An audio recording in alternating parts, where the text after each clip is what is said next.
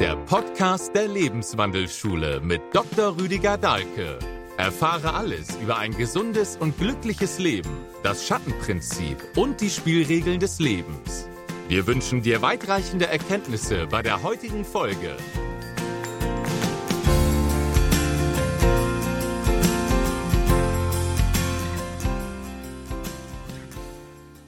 Wir bemühen uns hier so um Meditation wenn wir dem Wort nachspüren, ist da die Mitte drin, Meditation. Geht uns also um die Mitte, unsere Mitte. War früher auch mal das Thema der Medizin, sieht man auch noch am Wort. Haben die aus dem Auge verloren. Geht es nicht mehr so darum, Menschen in die Mitte zu führen.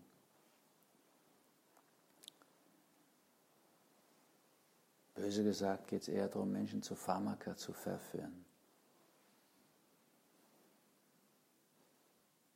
Aber was ist die Mitte? Dieses Ziel der Meditation, der Medizin früher. Wie kommen wir in die Mitte? Also wir können das bei unserer Meditation ausprobieren. Damit wir in der Mitte sitzen, ist ganz gut, wir pendeln um die Mitte. Das heißt, wir gehen mal mehr nach links, mehr nach rechts, schauen die Mitte dazwischen zu finden, auch zwischen vorn und hinten. Mit dem Kopf genauso lassen wir ihn hängen, führt zur Hartnäckigkeit. Werfen wir ihn so in den Nacken, dann führt es zur Hochnäsigkeit. Also wir schauen, dass wir zwischen diesen Extremen unsere Mitte finden. Das wohl das, was in unserer Kultur auch Christus rät, wenn er sagt, sei heiß oder kalt, die lauwarmen will ich ausspeien.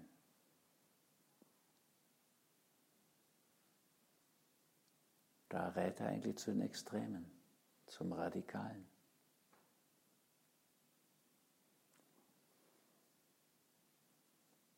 Andererseits das klingt fast wie ein Widerspruch, rät er eben auch dazu, wenn dich jemand auf die linke Wange schlägt, auch die rechte hinzuhalten.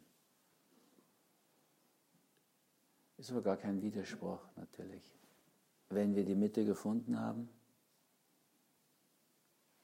sind wir auch ein Stück raus aus diesem Aktio gleich Reaktio. Da macht es gar keinen Sinn mehr,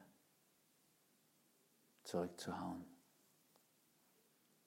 Weil wenn man zurückhaut, ist die Methode der Blutrache. Da beschäftigen die sich in Sizilien, in Albanien über viele Generationen, über Jahrhunderte. Immer muss der eine wieder wen töten, dann muss der andere wieder einen töten. Blutrache. Ganz leicht durchschaubar. Unglaublich dummes Konzept. Und man sollte nicht saudumm sein, weil Säue sind nicht so dumm. So dumm sind echt nur Menschen, dass sie Blutrache machen. Eigentlich ist es in allen Religionen durchschaut. Also wir sollten die Mitte schon dadurch finden, dass wir in die Extreme gehen, weil sonst können wir sie nicht finden. Ja, stellen wir uns vor, wir haben einen Baumstamm, wir wollen die Mitte finden, müssen wir natürlich ans, an Anfang und Ende hingehen. Aus dem rät Christus ja zu einem erfüllten Leben. Also wir sollen ja offensichtlich Fülle haben im Leben. Was könnte er meinen? Dass wir so viel essen, wie wir jetzt essen, so viele Autos haben, wie wir jetzt Autos haben. Eher unwahrscheinlich, wenn man so das Ganze liest. Also vielleicht sollten wir Yin und Yang zusammenbringen, weiblich und männlich. Oder die vier Elemente. Oder die drei Stufen in jedem Element sind dann zwölf Urprinzipien. Wahrscheinlich, wenn man dem nachspürt, was so in den Evangelien ausgedrückt ist, sollten wir die nicht nur alle bespielen, diese zwölf Lebensbühnen, sondern auch von der destruktiven zur konstruktiven Ebene hin entwickeln, von der unerlösten zur erlösten. Spricht jedenfalls vieles dafür.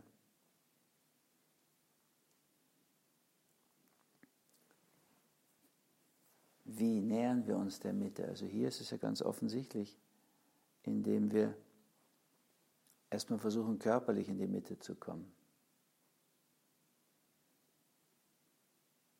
Was ja noch relativ gut gelingt. Gefahr ist, dass man dann am Körper hängen bleibt.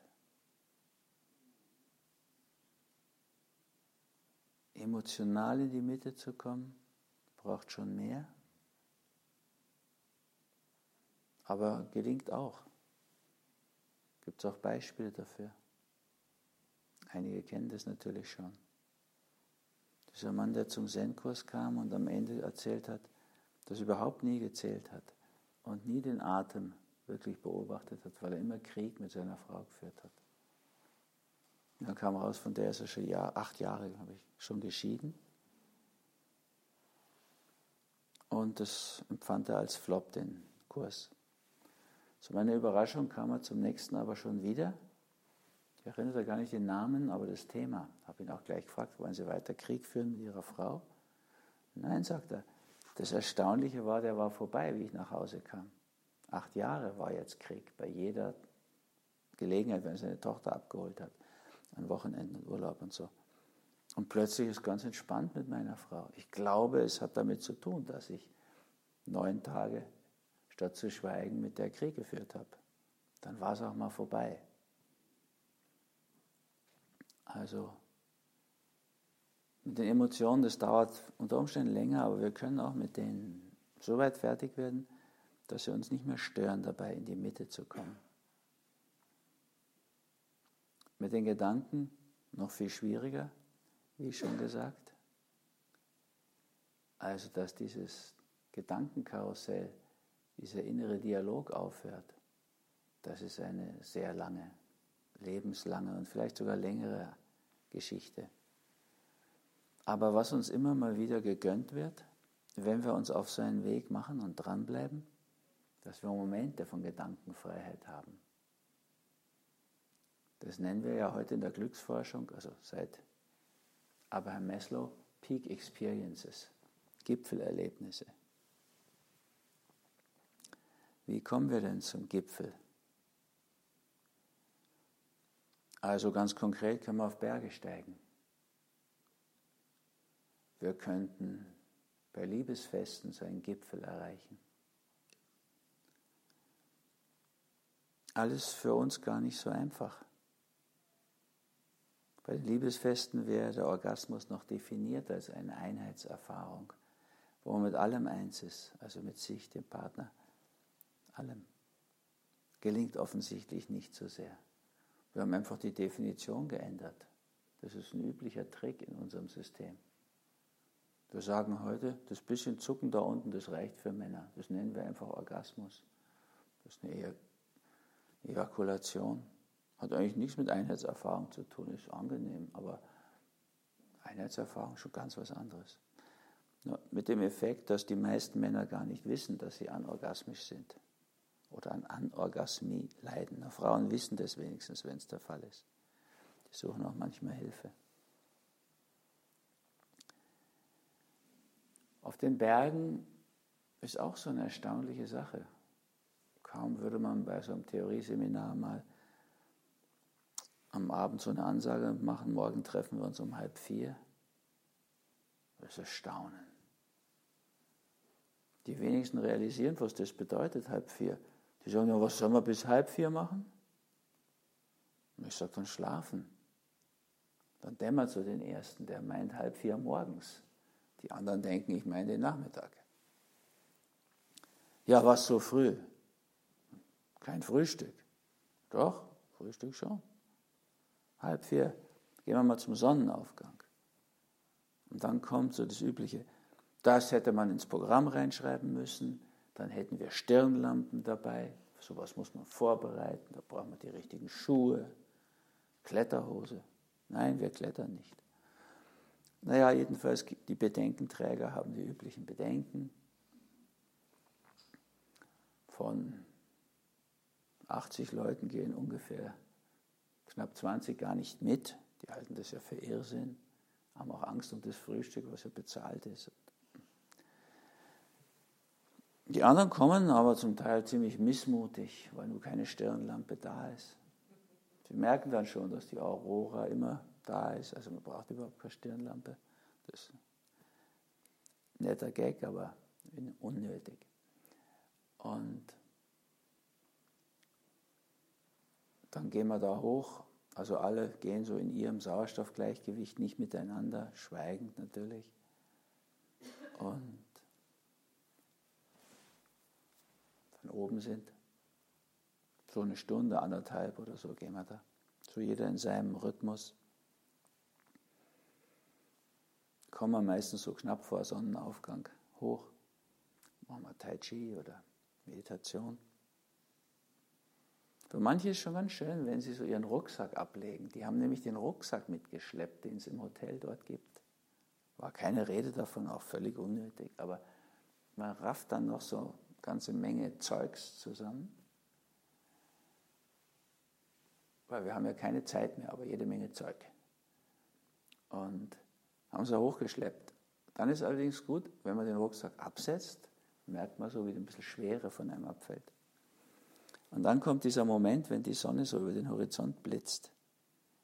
Das ist ja, wir versuchen das mit Brillanten, also Diamanten so zu schleifen, dass Brillanten das ein bisschen nachempfinden, aber nicht annähernd. Ist schon ein so besonderer Moment, wenn die Aurora das alles so in ihr Licht taucht, so ein rosa, und dann blitzt die Sonne so rüber. Da passiert es in gar nicht so wen, wenigen Herzen, dass da auch so die Sonne aufgeht. Gehört sehr symbolisch auch dazu. Und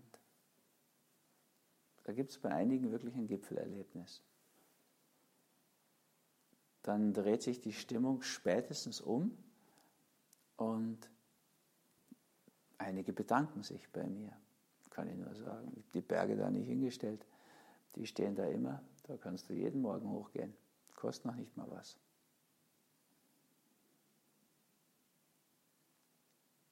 Wenn wir dann runterkommen, rechtzeitig zum Frühstück natürlich, hoffen die am Frühstück, die Verweigerer, dass das ganz beschissen war, die Tour.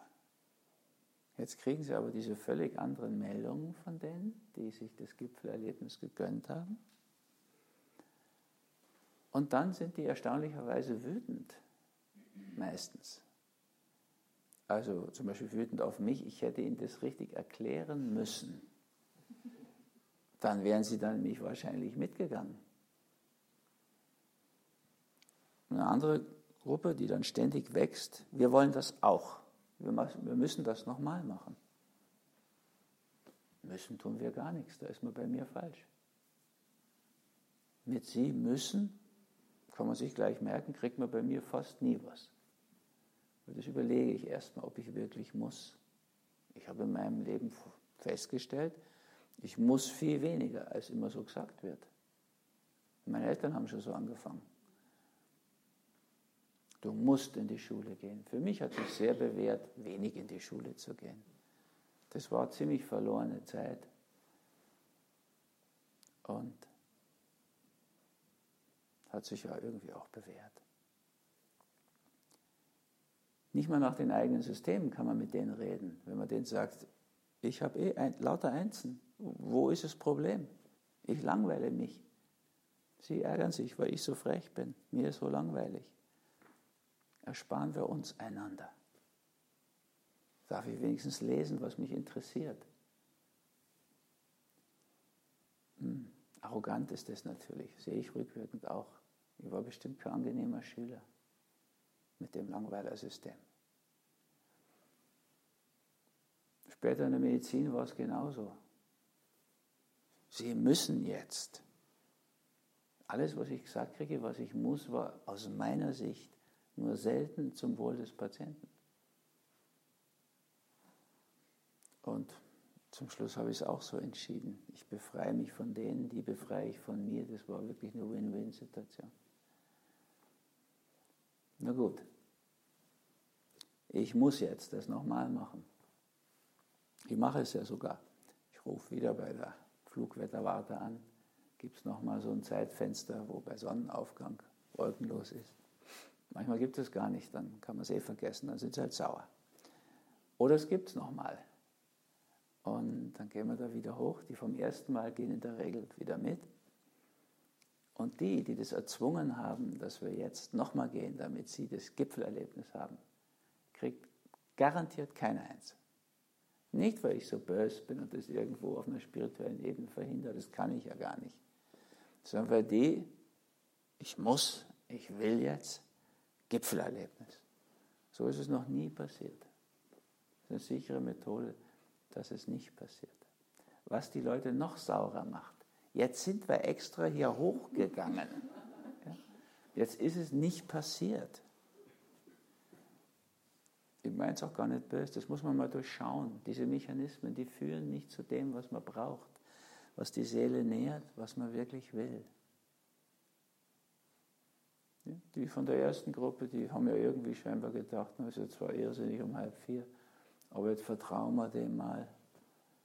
Bisher war es ja okay, gehen wir mit. Wer weiß.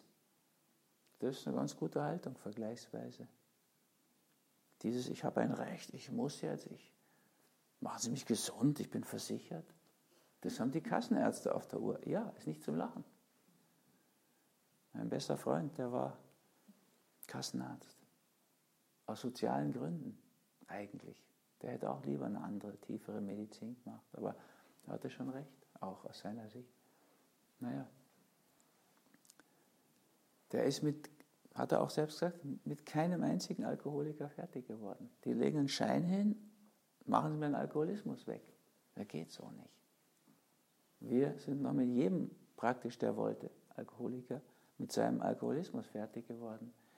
Schon, weil der ja schon vorher was gelesen hat, der will dann, der fährt dann in Hamburg los, hat eine weite Strecke, ist ihm was wert, der ist dann motiviert, hat ein Motiv, ein Bild von sich, wie es ist ohne Alkohol dann geht es schon. Also das finden wir auf vielen Ebenen immer wieder.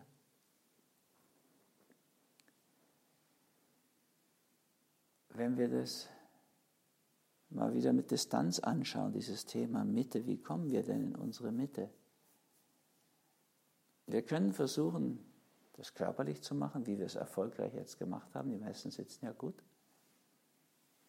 Dann könnt ihr mal zurückschauen, ist es gegangen mit Zwang oder mehr mit sich ergeben, geschehen lassen, ist bei jedem, jeder wahrscheinlich ein bisschen anders.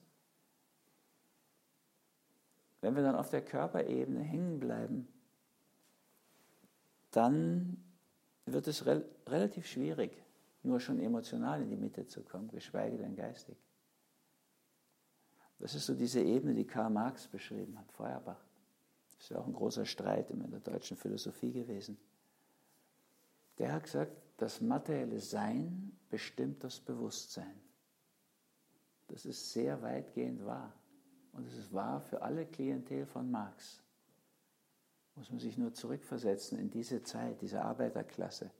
Wirklich ausgebeutet, gehungert, gefroren, grauenhafte Lebensverhältnisse, konnten ihre Kinder nicht richtig ernähren, keine Bildung.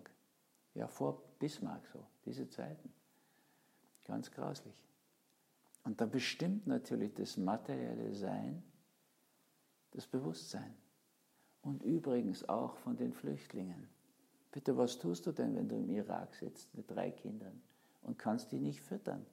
Was, was soll eine Frau tun dann, eine Mutter? Wir diffamieren die dann als Wirtschaftsflüchtling. Natürlich muss die wegen der Wirtschaft doch weg. Da ist Krieg. Mit den Waffen, die wir dahin geliefert haben, machen die Krieg. Futter haben sie nicht mehr, weil das haben wir aufgekauft für unsere Massentierzuchthäuser. Dann hungern die da. Ich meine, Zweistromland, da ist die Landwirtschaft begonnen. Die könnten sich schon ernähren, wenn man da nicht so zwischenfunken würde. Aber jetzt ist ein Wirtschaftsflüchtling. Und wir haben das hier erlebt, fünf Kilometer entfernt ins Spielfeld. Ja? Völlig durchnässte Frau hat ein Kind auf der Hüfte hängen und eins an der Hand, klitschnass seit ewigen Zeit nichts gegessen. Da fällt sogar den Mauerbauern auf, dass da was getan werden muss.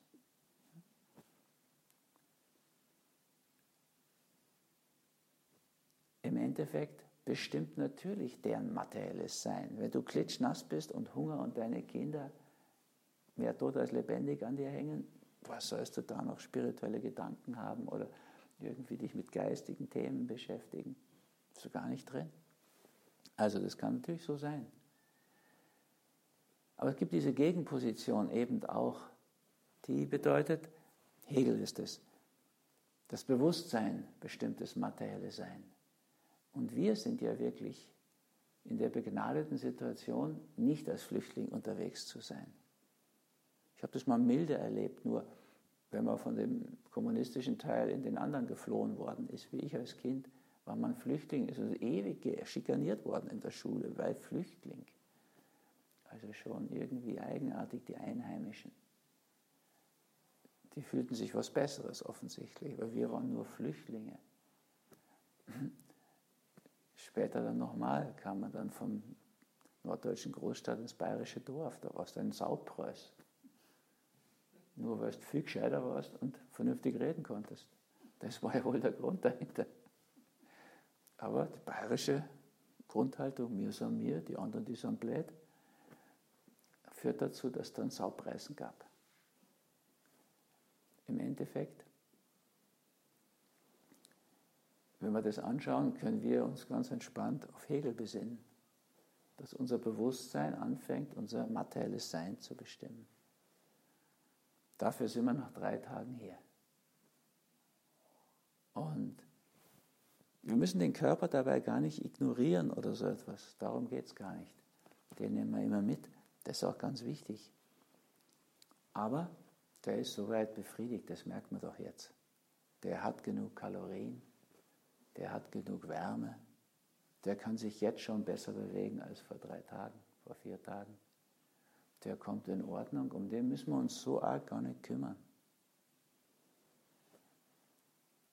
Aber wir dürfen uns darum kümmern. Das ist in Ordnung. Wir können vom Körper natürlich auch auf die Seelenebene, auf die Geistebene wirken. Das Yoga wäre so ein Thema. Ne? Als ganz banaler Hatha-Yoga. Ich nehme eine Position ein, Asana, und dann hoffe ich, dass innerlich sich auch was tut. Joch sagt man Yoga, heißt das übersetzt, das Joch, wo Körper und Seele zusammengenommen werden. Das ist eine schöne Methode.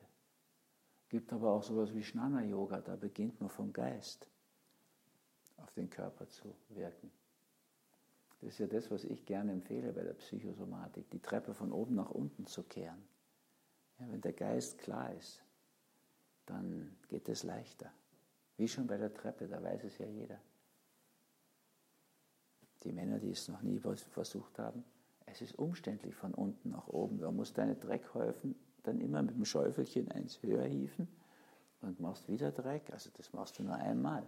Dann weißt du, die Treppe wird von oben nach unten gekehrt. Das ist auch, was alle Religionen uns letztlich sagen. Alle Traditionen fast. Aber setzt den Körper gar nicht herab. Ja, Psychosomatik ist ein schönes Wort für mein Gefühl. An erster Stelle die Seele, an zweiter Soma der Körper, in der Reihenfolge sind wir gut dran. Und wir haben jetzt die Voraussetzung, dafür dürften wir dankbar sein. Die Flüchtlingsfrau mit ihren zwei Kids, die hat die Möglichkeiten gar nicht. Körperlich ist die an ihrem Limit. Die hat zwar Adidas-Turnschuhe, was wir übel nehmen können, aber die sind durchgelaufen, total. Da ist die Sohle weg bei dem einen Fuß. Sie geht auch noch schlecht, konnte man sehen. Ähm, die hat die Wahl nicht. Über die müssen wir uns überhaupt nicht erheben. Es ist zynisch, denen zu sagen, dann machen sie halt Lichtnahrung, den Hungernden. Also der musste schon so ein Vollblut-Esoterik-Idiot sein, um sowas vom Zaun zu brechen, dass für die Lichtnahrung die Lösung wäre. Da hätten wir dafür zu sorgen, dass die wieder Futter kriegen, indem wir das nicht an Massentierzuchthäuser verscherben. Das ist ja ein Entwicklungsweg. Wir haben ja auch Zeit gebraucht dafür. Als Kind übrigens waren wir noch voll auf dieser Körperebene. Hunger, dann schreien. Füttern, dann okay. Offensichtlich war das doch mehr so. Dann haben wir uns daraus entwickelt.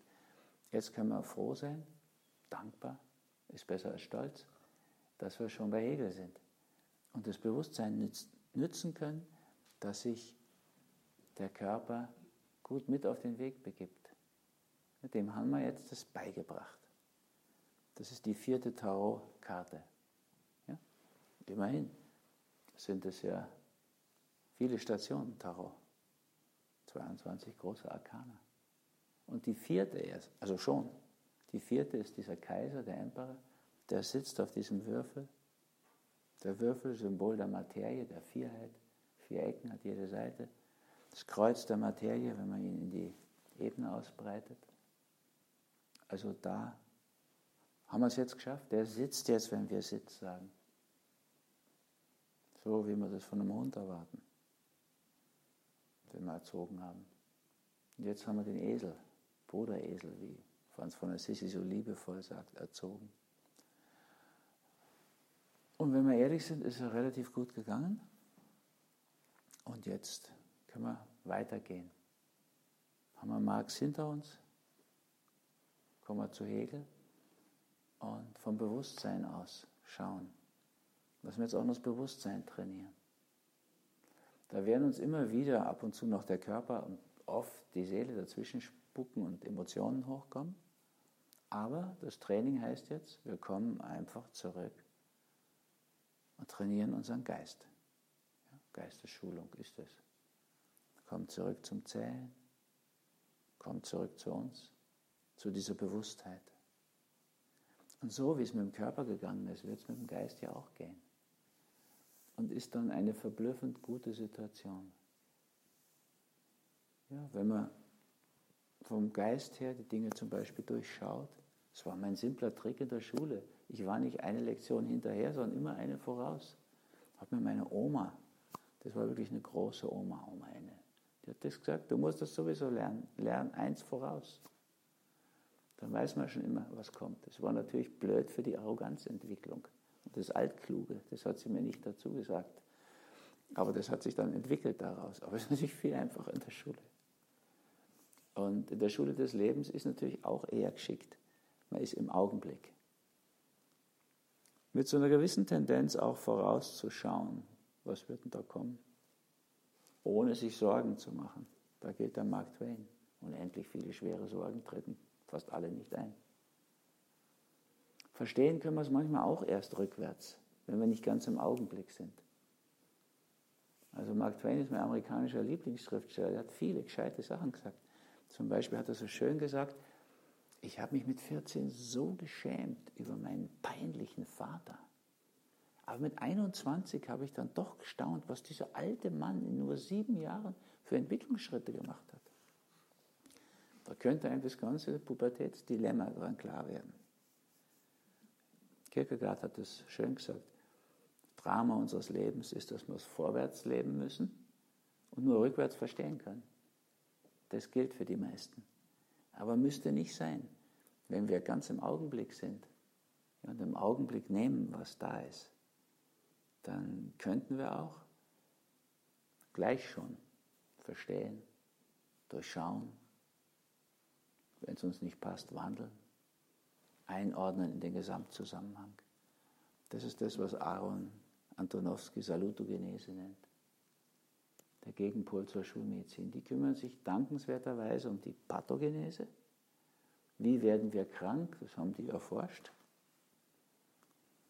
Die Lösung von denen, gesund werden wir, indem wir das Zeug der Pharmaindustrie schlucken, ist eine sehr überschaubare Geschichte. Manchmal ist es wertvoll. Ja, die gehört auch dazu natürlich. Die müssen wir reduzieren aufs richtige Maß. Ne? Die in der DDR hatten 1800 Medikamente. Das war machbar für einen Arzt. Die Schweden haben heute 2000. Wir haben über 100.000. Durchschaut kein Mensch mehr. Das meiste nur super schädlich davon.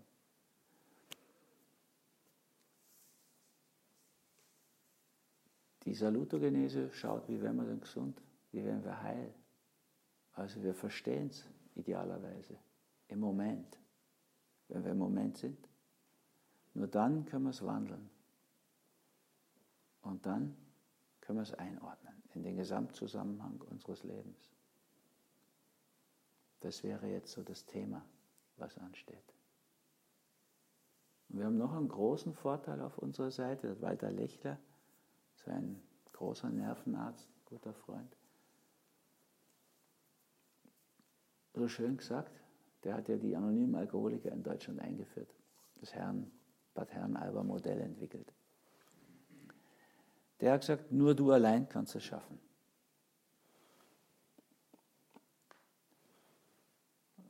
Freitag gesagt,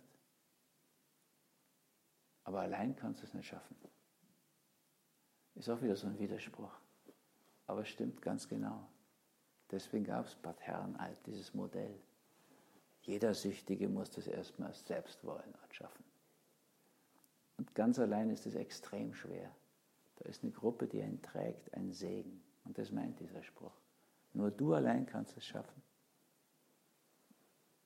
Aber allein kannst du es nicht schaffen.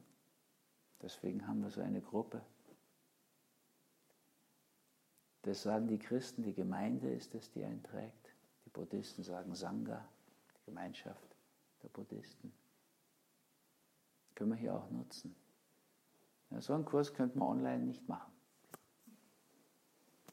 Man kann viele Kurse jetzt online machen, freut mich auch. Ne? Tausende hören dann zu beim Fasten, machen mit. Aber das ginge nicht online. Ne? Das wird auch nie gehen. Oder mein Bewusstsein reicht nicht, mir das vorzustellen, wie das online gehen würde. Also machen wir es hier. Heute ist der vierte Tag. Das bedeutet, gerade Zahl, dass wir wieder die zweite Gruppe zuerst dran haben. Ja, wir beginnen jetzt mit der zweiten Gruppe den ganzen Tag und brauchen wieder einen leeren Saal.